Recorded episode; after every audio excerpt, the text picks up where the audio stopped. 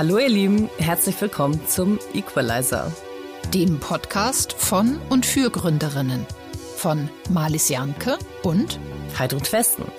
Wir wollen mehr Frauen dafür begeistern, Startups zu gründen und zu finanzieren.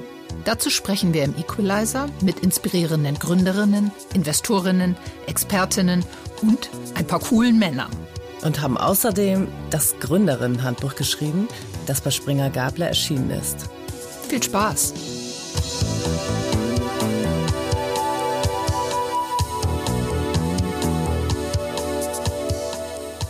Wir freuen uns, dass die heutige Folge von einem tollen Partner ermöglicht wird. Die Startup Unit von Hamburg Invest ist die zentrale Anlaufstelle für alle Fragen zu den Startup-Angeboten der Stadt.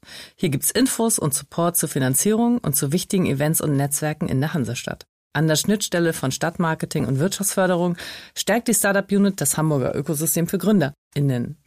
Viele weitere Infos findet ihr auch auf der brandneuen Online-Plattform startupcity.hamburg.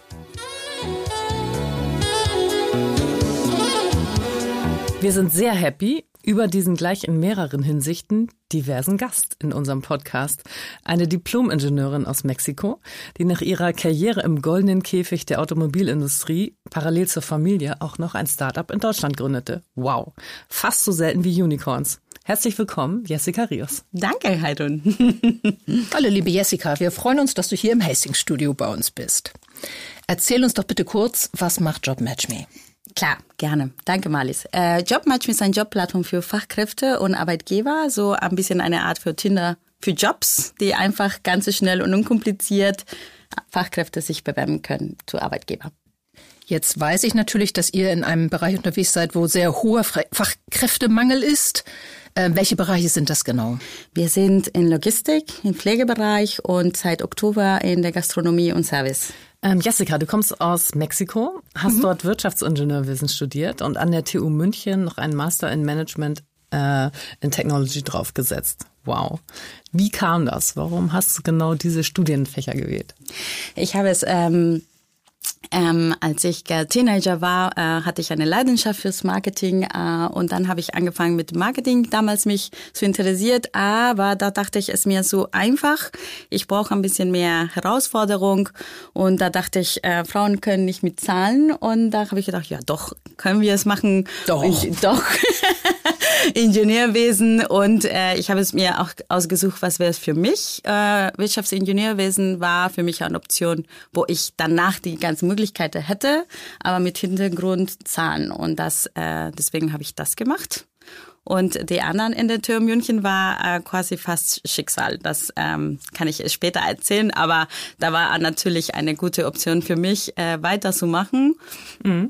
Und du hattest in unserem Vorgespräch mal gesagt, dass du auch äh, mit Marketing nicht so viele Chancen gesehen hast. Ist das richtig? Genau. Ähm, wir in Mexiko und natürlich zusammen mit Doch kann ich, ähm, ähm, war das Thema, in Mexiko kannst du schwer deine Leidenschaft komplett folgen und so sagen, ich werde ein gutes Leben haben. Und wenn ich spreche von gutes Leben, spreche ich einfach für die, was wir in Deutschland kennen, für Basics, ne? dass du Gesundheit hast, dass du äh, wirklich äh, genug Gehalt hast, um eine Familie zu gründen. Solche Sachen, wenn du zum Beispiel Künstler äh, bist, äh, kannst du vielleicht erst nicht dich erlauben. Und deswegen habe ich gedacht, ja, da mache ich einfach ähm, etwas, wo ich auch Geld verdienen kann. Ja, super, cool. Und was brachte dich dann nach Deutschland? Ja, das ist, ähm, äh, ich habe immer den, ähm, den keine Ahnung, äh, Leidenschaft, einfach äh, Ausland zu sein. Ähm, und seit ich ein Kind war, habe ich immer den Flughafen, fand ich super interessant, anderen Leute, anderen äh, Herkünfte und ich wollte immer nach Ausland. Und ähm, da alle Menschen in Mexiko, oder nicht alle, aber viele nach Amerika äh, gegangen sind, da dachte ich, nein, ich möchte jetzt irgendwo anders und da habe ich für mich Europa entdeckt und äh, ich war zwischen Frankreich und Deutschland und am Ende dachte ich, okay, Deutschland kann man mehr mit Ingenieurwissen weitermachen und das war der erste Grund, warum ich mich äh, ganz jung für Deutschland entschieden mhm. habe. Und was hast du, wo hast du, wie bist du hier dann eingestiegen? äh, mit 19. Ich war äh, 19 Jahre alt. Ich hatte wirklich, ähm, meine Eltern kommen, sind nicht Akademiker. Eine interessante Geschichte für später. Äh, aber da dachte ich, äh, ich möchte gerne mich äh, dahin gehen und ich bin als Au-pair gekommen. In, ich konnte kein Deutsch und ich dachte, wow. ich muss zuerst lernen und ich habe ein Jahr gespart, um mein Flugticket zu kaufen und nach Hamburg zu kommen. Und ähm, tatsächlich, ich bin in, als richtige Stadt gewählt, super. Absolut. Und äh, Hamburg war, hat mein Leben geändert. Ich dachte, oh wie schön die Stadt, ah, aber auch die Menschen. Und das war der erste Kontaktpunkt mit Deutschland. Ähm, und dann gab's mehrere. Äh, hm. Aber dann hast du, geht uns ja jetzt so ein bisschen auch ums Business. Mhm. Ähm, Klar bei einer Firma angefangen. Ähm, vielleicht willst du dazu noch was sagen? Ja, äh, danach, äh, ein bisschen später, nach dieser äh, Au-pair-Geschichte, ähm, bin ich weiter, äh, habe ich weiter studiert und da habe ich äh, ein Stipendium bekommen vom Volkswagen als ich noch Studentin war, ähm, damit ich nach Deutschland kommen konnte und ich studieren konnte. Und da ist die Geschichte von TU München. Und, ähm, und da gaben da die Möglichkeit, so einzusteigen. Und ich war damals 23 ähm, und ich bin, äh, ich habe noch nicht mein Studium zu Ende gehabt und da habe ich schon praktisch eine feste Stelle im Volkswagen gehabt. Das war natürlich für mich und wie die Möglichkeiten sind in Mexiko wirklich ähm, besonders. Und da habe ich äh, angefangen in den Qualität. Ähm, und da ist äh, Volkswagen, ist, ich bin ein Volkswagen-Kind, ne, das muss man sagen. So, aber die Geschichte geht ja nicht die ganze Zeit weiter bei Volkswagen und das finde ich irre, weil das ist ja ein ganz, wie du schon beschreibst, ein, ein toller Erfolg für dich gewesen, ein renommierter Job. Mhm. Und trotzdem hast du gesagt, nee, Konzern nicht und hast gegründet. Ja, Warum? genau. Das ist äh, Jahre später passiert. Da sind wirklich, ähm, da habe ich äh, im Volkswagen eine Karriere angefangen. Ich war sehr jung als äh, Referenten zum Vorstand in Volkswagen Mexiko. Danach ähm, haben mich äh, hierher geschickt als Expert äh, für Controlling-Projekte in USA und ähm, irgendwann am Ende dieses, ne, diese Aufgabe, zwei Jahre später, habe ich, äh, war mein Vertrag in, international geändert, musste ich nach Mexiko wiederkommen und mein Mann wurde geschickt nach Deutschland jetzt mit Volkswagen. Moment, das da gab es jetzt schon Mann inzwischen. Das wollen wir jetzt ja, noch genau, einmal. Ja, genau. Äh, ein bisschen dann die, die Geschichte nicht zu mischen. Ähm, ja, dann er hat auch bei Volkswagen gearbeitet. Lustigerweise aus Hamburg. Ähm, Daniel ist aus Hamburg und haben wir uns damals in Mexiko kennengelernt, haben, waren wir getrennt zwei Jahren und im dritten Jahr, was ich, wir gesagt haben, nein, es geht nicht, dass wir weiter äh, nicht zusammen sind, habe ich eine Pause äh, gefordert in Volkswagen oder angefragt und ähm, nach einem Jahr in, in Volkswagen Deutschland haben wir beide selber gesagt, hey, wir wollen gerne etwas machen für uns und ja, das ist, das war einfach der Grund. Und das heißt, ihr habt gemeinsam gegründet. Also ja. das ist ja auch immer was Besonderes, wenn man das mit seinem Partner macht. Absolut. Und äh, wir haben beide uns entschieden, wir lassen die Welt, die wir kennen und diese golden Käfig, was ich jetzt, äh, ich, ne, natürlich, ich liebe Volkswagen immer noch. Ähm, aber für uns war das, äh, haben wir eine intrinsische Motivation, etwas anders zu machen und etwas für uns zu machen und etwas für, wo wir leidenschaftlich unterwegs sind. Und deswegen haben wir nach ähm, viele Jahren, äh, acht Jahren war ich bei Volkswagen, gekündigt. Ja, kann ich gut nachvollziehen. Ich bin auch aus dem Konzern raus und die Freiheit ja, ruft. Und ja, dann kennst du das, ne? Ja, ja. Und wie lange ist das her, dass ihr gegründet ähm, habt? Wir sind jetzt sechs Jahre unterwegs. Mhm. Ähm, Nochmal zurück zu dem Moment, ähm, als ihr dann den goldenen Käfig verlassen habt, den schönen goldenen Käfig. Ja, das klingt jetzt hier alles so easy, aber ich glaube, du warst, ähm, dein erstes, euer erstes Kind war schon da, war gerade sechs Monate alt, als ihr gegründet habt. Wie fühlte sich das an so mit dem Risiko? Weil dann ist man ja nicht mehr so komplett easy mhm. zu sagen, ja gut, und dann schlafen wir mal unter der Brücke oder am Strand, wenn es sein muss. ja, äh, Marlies, du warst da, ne? Das, äh, ich weiß nicht, wie war es für dich? Ich hatte noch kein Kind, okay. aber ich wollte Freiheit und ich hatte keine Verantwortung. ja, okay. Äh, vielleicht ist das die Mix, ne? Ein bisschen Mexikanerin, äh, so sein, dass ich äh, nicht so viel nachgedacht habe, was wären die Konsequenzen, sondern mehr motiviert aus dem lass uns jetzt etwas gründen, lass uns etwas machen. Und natürlich haben wir uns ein bisschen abgesichert. Ne? Ich habe eine Wohnung ähm, in Mexiko sehr früh gekauft, dann habe ich die verkauft und habe gesagt, okay, jetzt habe ich für mich, weil ich brauche das, ich, ich weiß es nicht, als Frau, man braucht ein bisschen ne, äh, etwas Festes zu haben. Und für mich war das, dass ich dieses Geld hatte für mich etwas, wo ich dachte, ich kann so fast ein Jahr leben, ohne Job, ohne, ohne Incoming. Ähm, und dann das, das war denn Sicherheit, was ich hatte. Ja, und, ähm, Daniel ist ja jetzt Hamburger, hast du schon gesagt. Ja. Ich kenne ihn ja auch ein bisschen, also wirkt jetzt für mich nicht so richtig Larifari-Typ.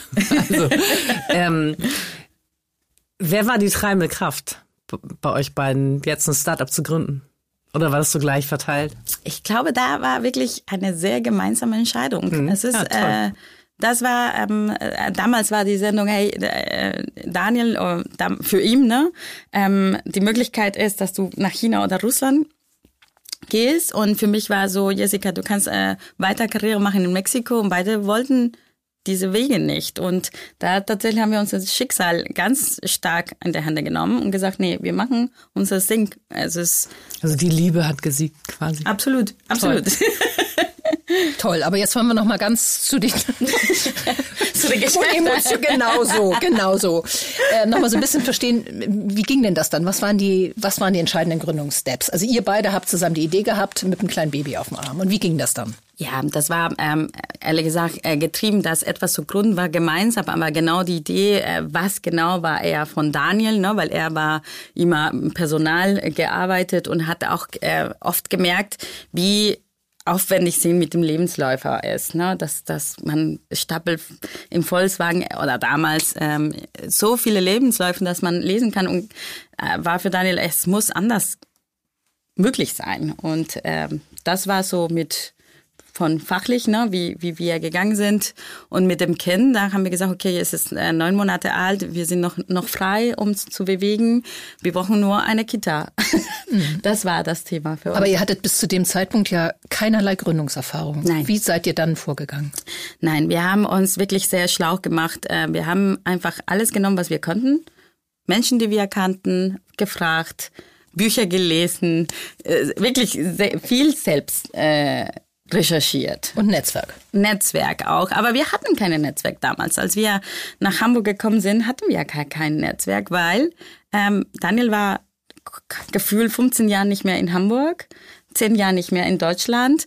Ich auch nicht. Ich kannte nur Leute aus Volkswagen.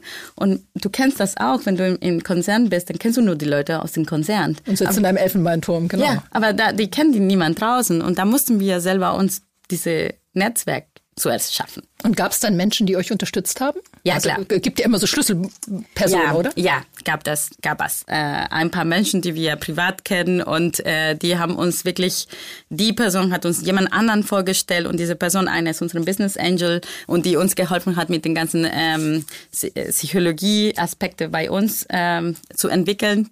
Und äh, so hat sich einfach weiter die Netzwerk weiterentwickelt. Okay, gehen wir mal ein bisschen weiter zum aktuellen Business. Ähm, ihr verfolgt eine Red Ocean Strategie. Erklärst du uns kurz, was das ist? Red Ocean Strategie, ja, ja klar. Das ist äh, Red Ocean muss ich da auch an. es ist, wenn der Markt wirklich so viele Lösungen, viel Wettbewerb gibt. Ne? Das ist ein Problem, die schon alle gemerkt haben und es gibt viele äh, anderen Anbieter oder Wettbewerb in diesem Markt und da musst du da wirklich äh, schnell und gut sein. Mhm. Also das heißt, es ist ein Markt, in dem die Fische im Wasser kämpfen, Absolut. das sich dann rot färbt. Mhm. Ja? Okay. Ähm, was macht ihr anders als der Wettbewerb? Warum sollten Kunden sich dafür entscheiden, über euch zu recruiten? Ja, äh, wir sind, äh, wir haben es ein, ein sehr besonderes äh, Modell. No, wir haben es zuerst verstanden, was ist das Problem bei den Fachkräften? Wir haben sie zum ersten Mal nicht gegangen zu der Arbeitgeber und sagen, hey, wie, wie lösen wir dein Problem? Mhm.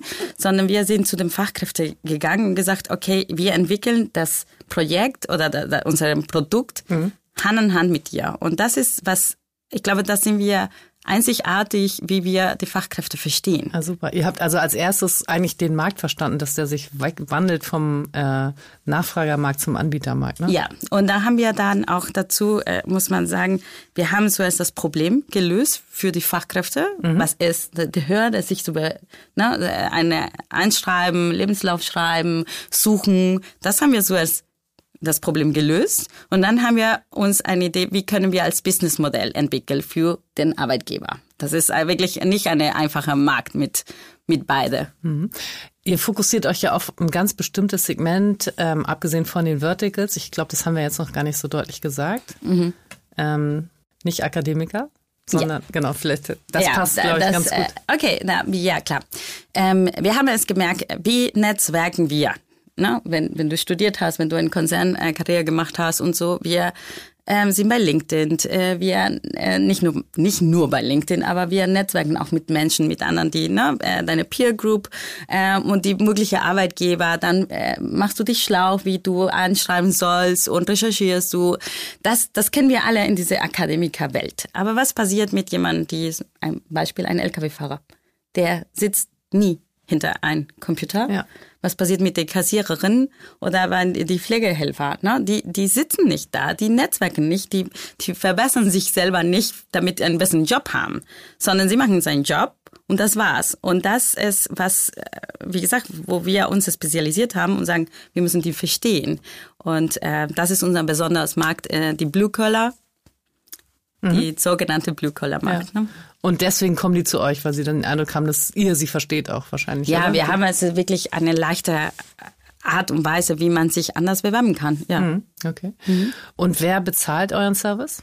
Ja, unser Businessmodell ist, dass der Arbeitgeber bezahlt. Wir haben äh, zwei Modellen. Äh, das ist Subscription-Modell, ne, wo Sie jedes Monat wie eine Stelleanzeige, was Sie kennen, sich äh, bei uns buchen oder Sie können ein Pay-per-Application. Das heißt, Sie können pro Bewerber einfach eine Fee bezahlen. Aber wir machen keine Fee für Vermittlung oder so. Das, das haben wir nicht. Das heißt, die äh, Arbeitskräfte zahlen gar nichts? Nein, das ist for free. Für Sie ist es top easy gemacht und for free. Super. Genau. Mhm. Also für mich klingt das sofort nach Henne-Ei-Problem. Dahingehend, dass ihr ja erstmal dafür sorgen müsst, dass ganz viele Menschen aus der Gastroszene, aus der Pflegeszene sich bei euch registrieren, nehme ich an, über eine leichte Mo Mobile Application. Genau. Und dann müsst ihr darum Henne-Ei-Problem ja auch die Kunden haben. Wie ging das? Was war die Schwierigkeit? Ja. Oder war das die Schwierigkeit? äh, dass sie sich connecten? Ja, dass, dass ihr erstmal eine, eine kritische Menge äh, ja. an Daten habt. Ja, ja. Das ist... Ähm Deswegen sind wir zuerst mit dem Fachkräfte gegangen, dass mhm. wir den, die Menge haben und das gesagt haben, okay, wir können es gewährleisten an unseren Arbeitgeber, dass sie Bewerbung bekommen. Und dann erstmal nur Pflegekräfte oder? Und da um haben wir zuerst angefangen, wirklich mit der Logistik zu verstehen, wie funktioniert in der Logistik, wie funktionieren die Lkw-Fahrer. Ne? Wir haben es, die ersten äh, Applications sind mittlerweile, keine Ahnung, waren Truckjobs. Truckjobs damals haben wir dann nur für für Trucker, ähm, ja, der Truckjobs. und da waren am Anfang äh, 80 Leute, die sich registriert haben. Und dann haben wir einfach wirklich, ähm, wirklich gut äh, Gas gegeben in Marketing äh, zu verstehen, Social Content bei denen. Und dann mehr und mehr haben wir uns kennengelernt. Und dann haben wir irgendwann die kritische Masse erreicht, wo wir gesagt haben, jetzt können wir dann an den Arbeitgeber sagen, hey, bezahl jetzt, äh, damit du auch Okay, cool. Also ihr habt hast. Vertical pro Vertical sozusagen entwickelt. Genau, also, wir, mhm. ja genau. Unser Logistik war unser Proof of Concept. Mhm. Ja, so jetzt haben wir da gesagt, schaffen wir das, schaffen wir das Problem zu lösen, schaffen wir, ist es schwer, das Problem genug, damit jemand uns bezahlt dafür und sind wir eine gute Lösung. Und dann haben wir mit Truck, äh, haben wir lange gemacht. Ähm, ich glaube, drei Jahren waren wir null, nur, nicht null, nur fokussiert an Truck. Wow. Ähm, und dann haben wir in 2020 in der, im Care angefangen. Mhm. Ein Monat vor Pandemie. Mhm. Das war nicht so leicht. Aber haben wir da angefangen und genauso mit der gleichen äh, Strategie, zuerst die Fachkräfte zu verstehen, den Problem für den zu lösen, eine ganz detaillierte Lösung für Pflegekräfte und danach am Ende Gastronomie. Da mhm. gab es ja noch eine Spezialgeschichte bei der Pflege, ne? Entschuldigung, dass ich da. Ja, das, ähm, als wir angefangen haben, das ist eine äh, Fun Fact. Ähm, wir haben ein Jahr geplant, dass wir Care machen, das Pflegekräfte und ähm, dass wir auch monetarisieren wollten. Und ähm, dann kam wirklich, ähm, wir haben gelauncht im Februar und im März war der erste Lockdown und die ganze Corona-Pandemie und ich was ein Timing. Ja, was für ein Timing, mhm. wirklich.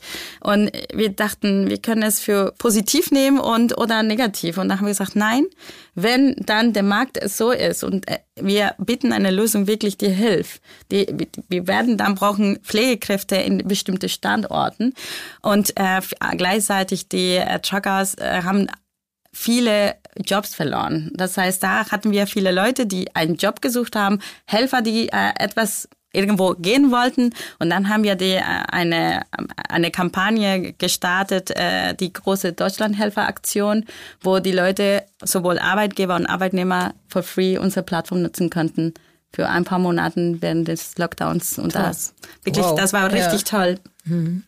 Und unsere Leute haben auch so gesagt, wir arbeiten so lange, damit das funktioniert, damit wir dann der Gesellschaft etwas machen können. Mhm. Mhm. Toll. Kommen wir zur Finanzierung. Wie habt ihr euch finanziert? Wie war da die Journey? Ja, ich glaube, das haben wir ein, ein, ein so ein Weg hinter uns. wir haben zuerst, ähm, zuerst mit unserem eigenen Geld äh, finanzieren die ersten Monate. Ne? Wir haben uns nicht bezahlt und wir haben angefangen, ähm, nicht nur zu zweit, wir haben sofort mehrere Leute gefunden, die vielleicht äh, in unserem Projekt äh, ansteigen wollten als Gründer. Deswegen sind wir dann ein, ein, ein Team von vier äh, Gründern und zuerst haben wir quasi for free gearbeitet und danach, ähm, acht Monate später, kamen die ersten Business Angel zu uns. Ein Jahr später kam äh, eine Familie, Family Office äh, zu uns und hat uns. Also kam zu uns klingt immer so herrlich, finde ich. Also äh, die kommen ja nicht einfach, ohne dass ihr ja, aktiv wurdet. Ja, stimmt, also, stimmt. Äh, da war nicht so, das kam zu. Ich sage es positiv, weil es ist wirklich eine schöne Sache, wenn Investoren zu ansteigen. Ne? Und äh, natürlich, dass das zu machen, es war nicht easy. Man muss den ganzen Weg machen, mit den ganzen Hören, was, was, äh, die ganzen 99 Neins zu hören. Das war ein Journey für uns. Und es ist immer noch. Ne? Mhm.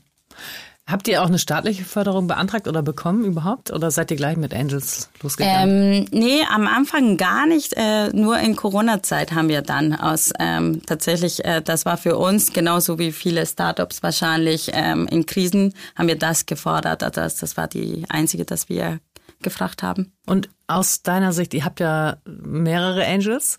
Was macht aus deiner Sicht einen guten Angel aus? Zeit. Zeit dass sie Zeit sich nehmen für dich. Auch ähm, wir haben wirklich tolle Business Angels, ne? Und ähm, wir haben zwischen Leute, die viel in fachlich Ne, wie, wie eine Startup gründest, wenn du, wie kann man mit dem Businessmodell machen, mit Krisen umgehen. Aber wir haben auch ähm, zum Beispiel die anderen Business Angel ähm, die uns mit der Psychologie hilft, dass er wirklich, er ist mit uns, entwickelt mit uns, feiert mit uns, ist traurig mit uns. Das, das macht ein tolles Business Angel. Die Leute, die, die dich supporten und da sind, wenn, wenn alles toll ist, super, aber wenn nicht so gut läuft, das auch da ist. Und mhm. ähm, das ist aus meiner Sicht die Mehrwert für ein Business Angel. Hohe Nähe haben, ne? Nähe, mhm. genau. Mhm. Ähm, jetzt wollen wir aber noch mal irgendwie das ein bisschen weiter. Wie ging das dann weiter? Äh, oder vielleicht vorab gefragt, erzählst du uns, wie viel ihr insgesamt geraced habt? Ja, es, äh, ich glaube, das ist offen. Da haben wir 3,5 Millionen schon geraced. Toll. Mhm. Und es waren schon äh, drei Finanzierungsrunden, was wir gemacht haben. Drei über wie viele Jahre? Sechs. Drei über sechs Jahre. Mhm. Mhm. Und die erste war die schwerste. Nee, ich glaube da, da nicht unbedingt, ne? weil es sind verschiedene äh, äh, Amounts. Ne? Das ist, äh, mhm. ich glaube nicht, die erste war die Schwester. Nee. Und lass mich raten, jetzt kenne ich deinen Mann nicht, aber ich glaube, du hast gepitcht oder wäre es rausgegangen? Nee, nee? tatsächlich, okay. äh, tatsächlich nicht. Ähm, äh, am Anfang, äh, es ist eine sehr lustige Geschichte, weil ich müsste mich ich musste auch wachsen in diesem Startup. Ich bin in Konzern gewesen und ich war sehr selbstsicher in Konzern. Und diese Selbstbewusst, was ich hatte in Konzern, hatte ich nicht in der Startup-Welt. Völlig andere Rolle, ne? Mhm. Und äh, für mich war tatsächlich, da kam, äh, ich, ich bin nicht die, ich bin nicht 26, ne? Und ich war nicht so naiv, wo ich dachte, oh, wir kennen das nicht, keine Ahnung, wie kommt das an, wenn wir zusammen sind und äh, ob also sie das als Paar. Als Paar, ja. ne? Und das so gründest, weil wir haben die Zahlen lügen auch nicht, ne? Hm. Frauen bekommen weniger Geld, wenn du als Partner bist in einer Startup, da mögen, zehn, die, mögen die Investoren nicht so gerne. Und da waren wir damals super nicht sicher, ob wir das wollen oder nicht. Mhm. Und hast du dich erstmal zurückgezogen? Ja, äh, am Anfang habe ich gesagt, ich muss dann jetzt lernen. Für mich war Fokus, ich muss jetzt lernen, wie man Marketing macht, weil ich wollte es immer. aber ich bin Ingenieur äh, und ich dachte, ich muss dann aus Leidenschaft Marketing finde ich super, aber ich wollte mich einfach äh, weiterentwickeln. Habe ich mich fachlich entwickelt und habe gesagt, Daniel mhm. oder Daniel selber, ne, dann muss jemand pitchen, dann du bist da morgens und abends, egal wo und ich äh, bin jetzt gerade im Hintergrund. In den, äh, ich glaube, die ersten zwei Jahren war so. Ja. Nein, du beschreibst ja eine Situation, die äh, am Ende des Tages Heidrun und mich dazu gebracht haben, diesen Podcast zu machen. Dass es nämlich in der Tat für Frauen schwer ist, äh, ja. äh, die Kohle reinzuholen. Äh, habt ihr da mal mit Frauen auf Investorenseite zu tun gehabt? Wirklich Nein. tatsächlich gar Nein, nicht. Gar nicht. Okay. Also habt ich ja glaube, nur Männer als Angels, ne? Ja, wir haben äh, tatsächlich und das wollen wir ändern. Also. nee, es ist wirklich, äh, ich finde es gut. Ich, ich bin total stolz, dass dass ihr das macht, weil ich habe diese Reise selber erlebt und heutzutage, wie, wie man spricht von Female äh, Founders und Gründung und Investieren, wirklich vor sechs Jahren war anders. Ich, ja, äh, vor dir. sechs Jahren war ja. wirklich anders und ich bin froh, ähm, ich, ich bin in den 83 geworden ne? und ich kenne die Welt analog und auch digital und ich habe das Gefühl, jetzt ist gerade eine Transformation, wo wir früher ohne Frauen und jetzt mit Frauen und ich darf das erleben und auch heranwachsen. Mhm. Und was ich erzählen will, ist, ich bin einfach gewachsen und ich mir bewusst, wie viele ich selber mich gestoppt haben, weil niemand hat mir gestoppt. Ne? Niemand hat gesagt, nein, Jessica pitcht nicht. Das war nicht der Fall. Ganz im Gegenteil. Und ich wollte selber nicht, weil ich dachte, ich hatte diese Angst. Mhm. Ja, mhm. es haben wirklich fast alle Frauen, also ich glaube, das kann man auch, kenne ich von mir selber auch immer noch. Und fast alle Frauen haben uns das auch gesagt, dieses Imposter-Syndrom. Also, dass man selber denkt, ich kann es nicht gut genug. Ja. Das ist einfach, ich finde es total Voll. lustig, dass das bei Frauen so implementiert ist, bei den meisten Männern nicht. Also ich finde es wirklich, ist jetzt gar nicht eine Wertung, sondern ich finde es wirklich total interessant und spannend und würde sehr gern mal eine wissenschaftliche, endgültige Aussage dazu kriegen, woran das liegen kann. Also Aber ich finde es ähm, auch wichtig, selber, wenn man sich selber entdeckt, dass Klar, du das genau. selber machst, ja. dass du dran wächst. Und ja, das, das andere. Du darfst auch Mut entwickeln. Ja, also Mut genau. fällt ja nicht vom Himmel, sondern genau. Mut wächst ja mit einem Erfolg und Absolut. mit dem Weg. Und, Absolut. Äh, umso toller, wenn du jetzt als Frau rausgehen kannst und äh, jetzt schon so eine Journey hinter dir hast. Das ist ja auch ein, äh, ich glaube, der Markt ist ja jetzt sehr reif dafür, dass tolle Frauen äh, sich hinstellen und sagen so, und das ist mein Weg. Das ja. war es vielleicht vor ja. sechs Jahren auch tatsächlich. Und, und es war anders, ne? Ja. Das, es war wirklich ähm, ein Kind, ne? Damals war viel Unsicherheit für uns und für mich. Für mich war sehr also wir hatten auch mal eine Gründerin hier, die hat tatsächlich gesagt, sie verleugnet, dass sie ein, also sie sagt nicht offen, dass sie ein Kind hat und tritt auch bei den Investoren nicht als Ehepaar auf. Also, mhm. auch, äh, also hat sich auch eher dahinter versteckt, was für ein Quatsch. Ne? Mhm. Also, aber ja. Also hier an der Stelle finde ich mal so der Appell von uns allen dreien, glaube ich. In dem Moment, wo ihr als Gründ, als Frauen an euch selber zweifelt und denkt, ihr seid nicht gut genug, gilt jetzt an unsere Hörerinnen, dann schiebt diesen Gedanken zur Seite und nimmt einfach wirklich den Mut und probiert es aus. Unsere Erfahrung, glaube ich, kann, mir, kann ich von uns allen dreien sagen, ist, es hat immer geklappt. Und es ja. hat einen nie jemand ausgelacht oder nach Hause geschickt oder gesagt, du bist nicht gut genug. Also einfach machen.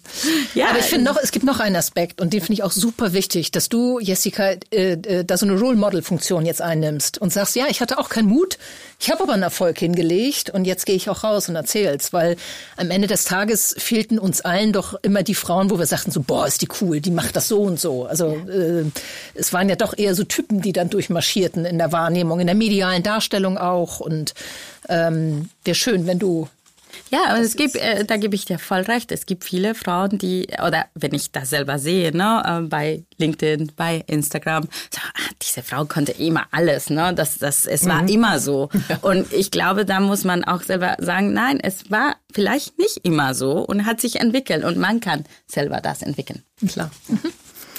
Okay, also wir haben gehört, ihr habt schon ein paar Millionen eingesammelt. Mhm. Ja, Glückwunsch. Wofür habt ihr das Geld eingesetzt?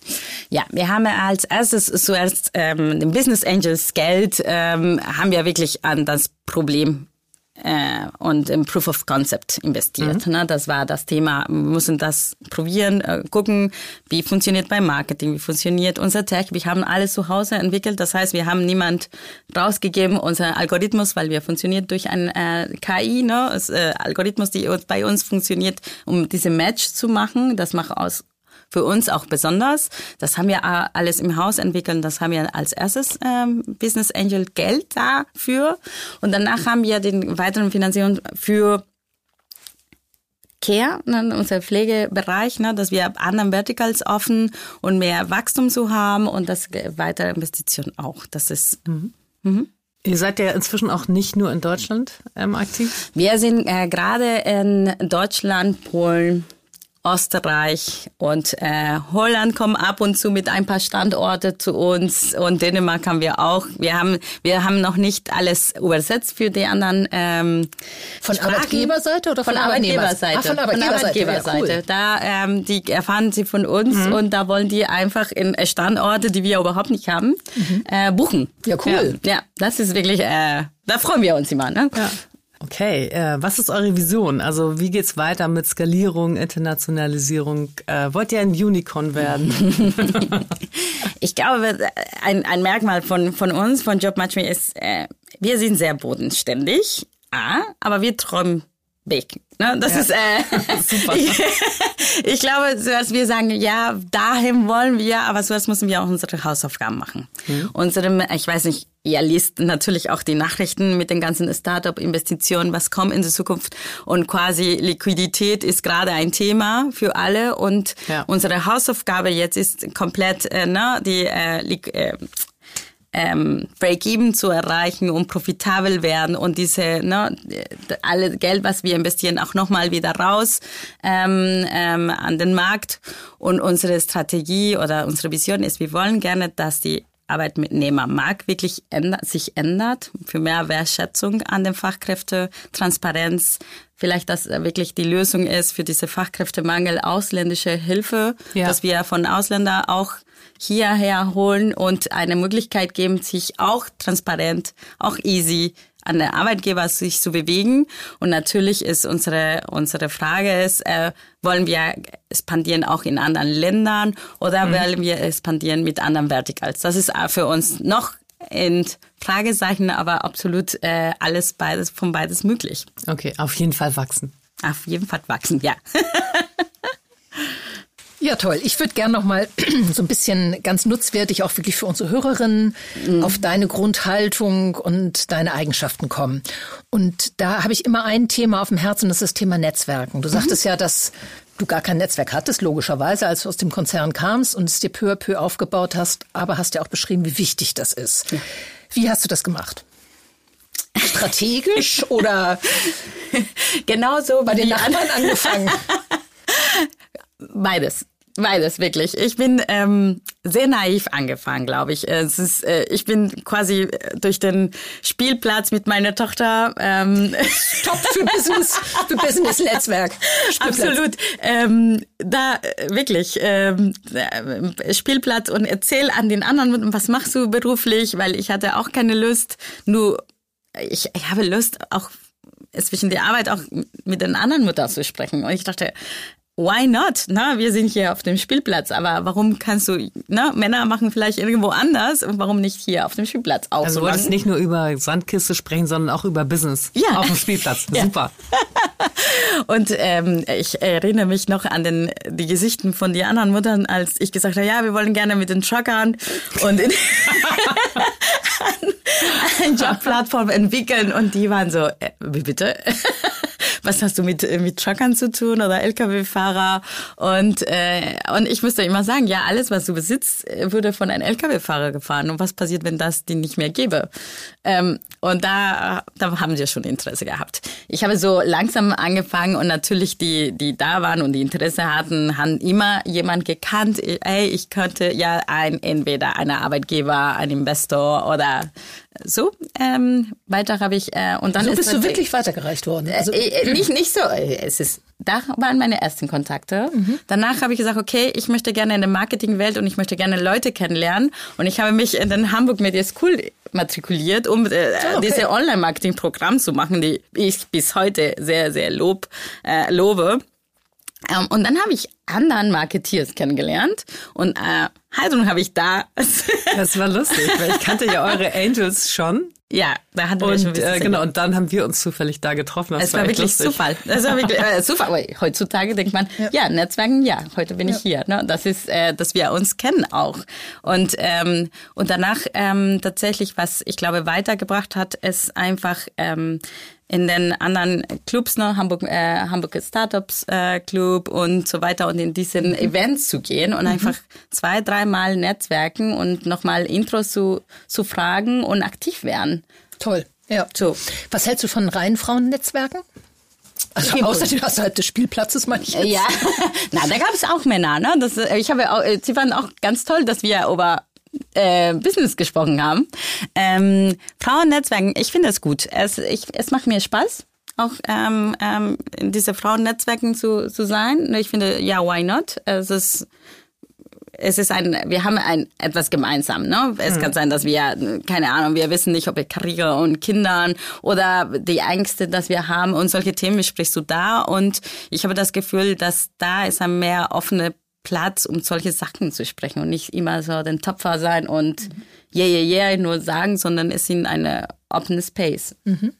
Du bist ja Marketing-Expertin und da würde ich schon noch mal wissen, was war denn deine Strategie? Also wie, wie hast du die Kommunikation gesteuert? War das sehr social-lastig? Mhm. Wie bist du rangegangen? Ja, das ist, ähm, wie gesagt, bodenständig. Und zuerst dachten wir, wo finden wir unseren Kunden?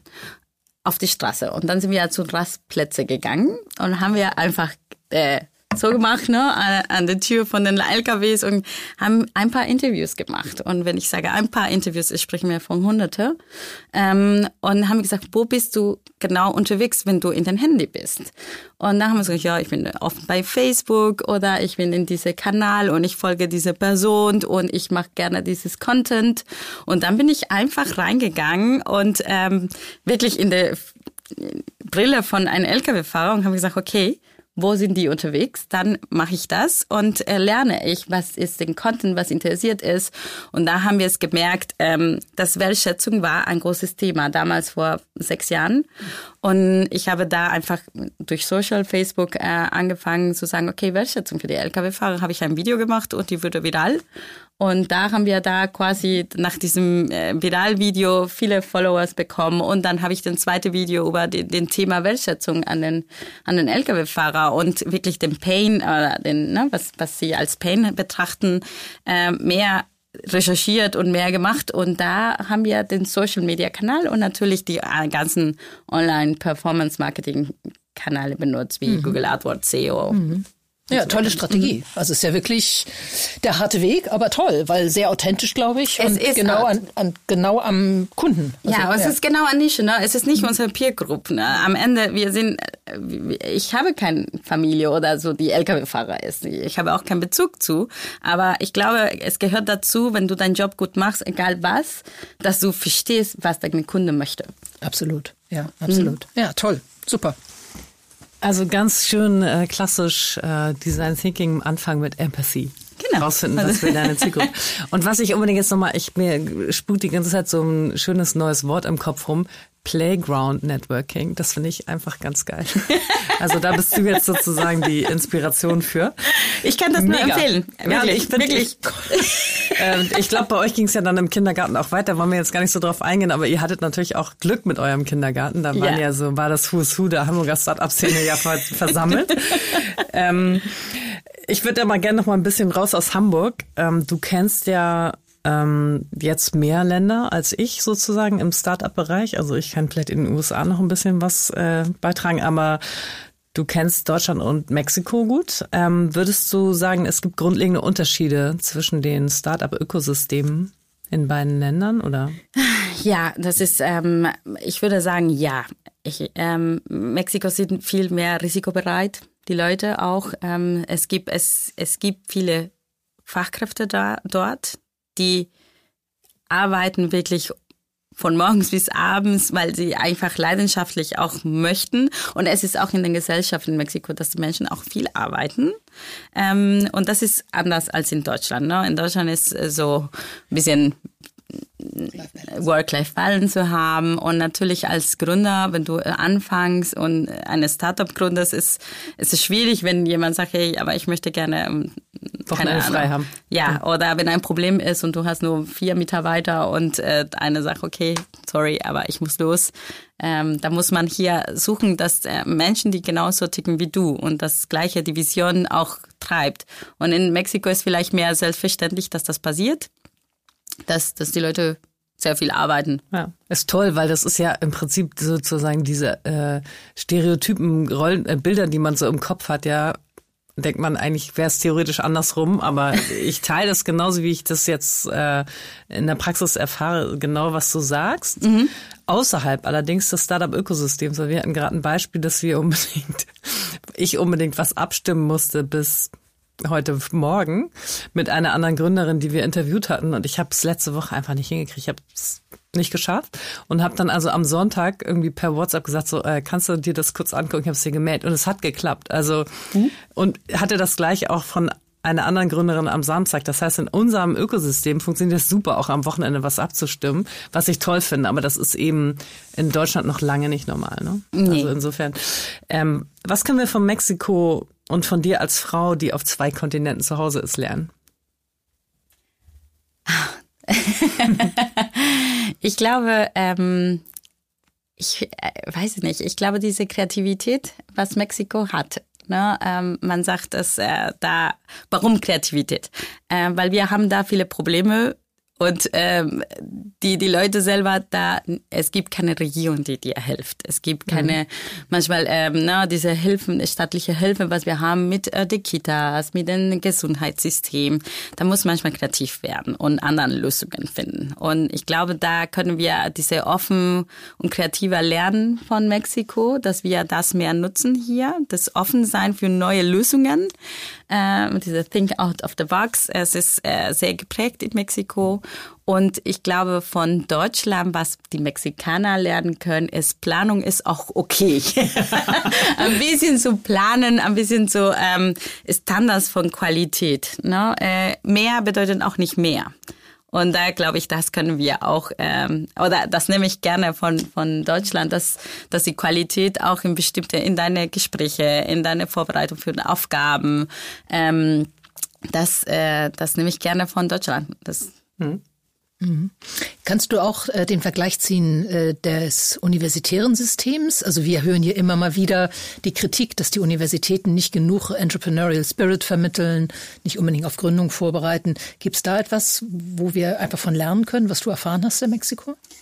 Ja, das ist ähm, tatsächlich, äh, was ich gelernt habe von den zwei Unis, waren, äh, du hast und, und in Mexiko hat man die offene Universitäten und privaten Universitäten. Und da kann man sehen, in privaten Universitäten diese, ähm, na, dass man Gründern oder dass man etwas leitet und so, das lernst du die ganze Uni-Zeit.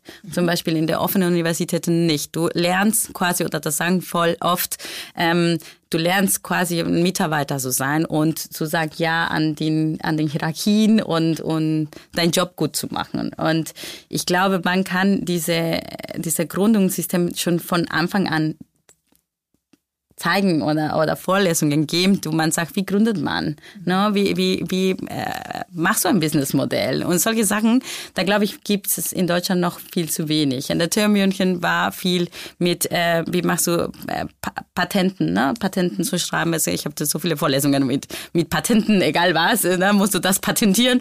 Ähm, und das genauso kannst du prägen mit, mit Gründen. Absolut, ja. Und ein Patent allein macht noch keinen Entrepreneur. Nee, ja. nee. Mhm. aber wie machst du diese Patente? Die, die, mhm. Na, wie nützt du das? Mhm. Mhm. mhm. Okay, spannend. Obwohl, man muss ja jetzt ja mal sagen, die TU München ist mittlerweile in Deutschland, glaube ich, so eine der führenden Unis im Bereich Entrepreneurship. Also die haben es richtig raus mittlerweile. Ja. Da können wir uns in Hamburg jetzt noch was abgucken, aber da wird ja auch schon hart dran gearbeitet. Ähm, Nochmal so als meine letzte inhaltliche Frage. Wir haben ja schon so ein bisschen hier und da das Thema Eigenschaften und Haltung angesprochen.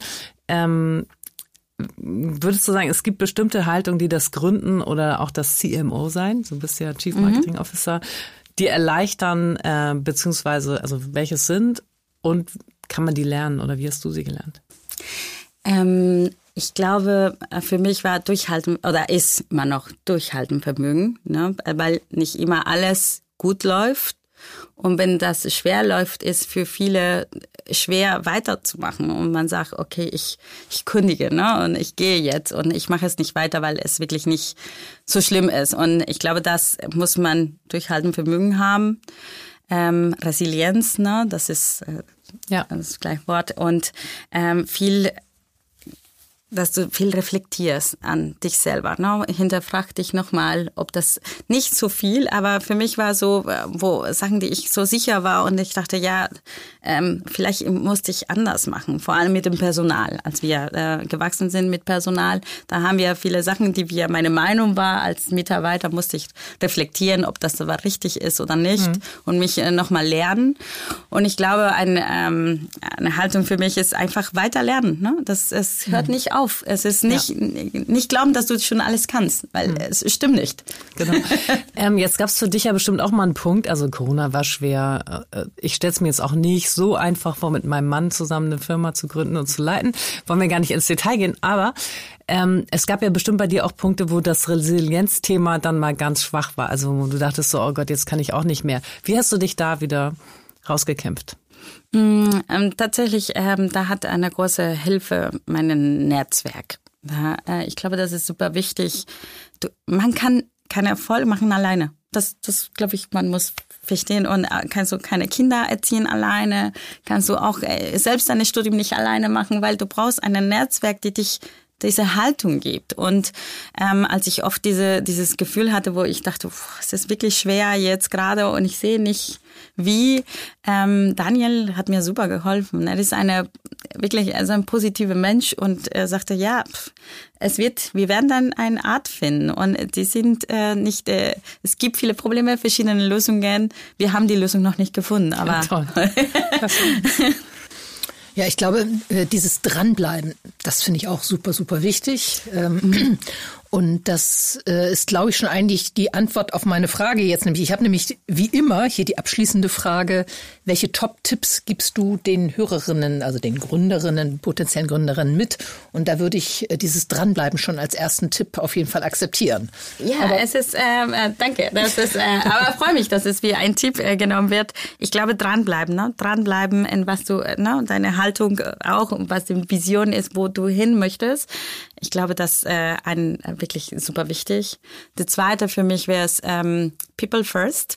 Das sage ich ähm, ne, als HR-Tech. Sehr schön. Ähm, ich denke immer People First. Ähm, ich habe es vorher gesagt, du, man kann keinen Erfolg alleine machen und ähm, man muss aufpassen, wer sind deine Co-Founders?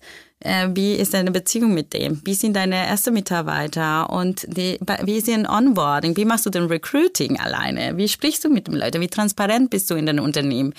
Gut, wenn das super läuft, aber wenn nicht so gut läuft, musst du auch so transparent sein, ja oder nein. Aber solche Gedanken waren für uns, haben wir es gelernt in sechs Jahren, dass unser Erfolg, dass wir heute die Leute, die wir haben, sind, ich kann da sagen, es war nicht besser jetzt als jetzt in den Unternehmen, als wir so transparent wertschätzen mit den Leuten sind. Es ist wirklich äh, ein Learning, weil diese Leute werden mit dir kämpfen. Ja. Ja, das ist uh, People First.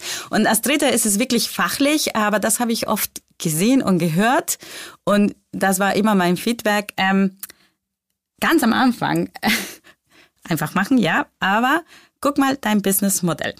Dein Businessmodell muss ein Problem so häufig lösen, dass das Problem häufig ist und das Problem schwer ist. Warum?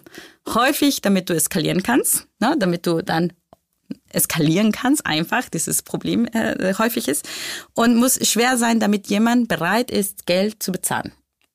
Und wenn diese beide sich treffen, dann hast du ein positives Businessmodell. Und ich glaube, das ist wirklich hinterfragt dich. Es ist häufig und es ist schwer genug, dass die Leute mich bezahlen dafür. Mhm. Toll, vielen Dank, Jessica. Hat riesig Spaß gemacht, mit dir zu sprechen. Ja, mir auch, total. Klasse, dass du hier warst. Ähm, ganz, ganz viele tolle In Insights, denke ich, für unsere Hörerinnen. Freue mich. Vielen Dank. Nächstes Mal geht es um das immens wichtige Thema Mental Health. Wie dieser Riesenmarkt auch in Zeiten des Fachkräftemangels super funktionieren kann, erzählt uns Emilia Theie.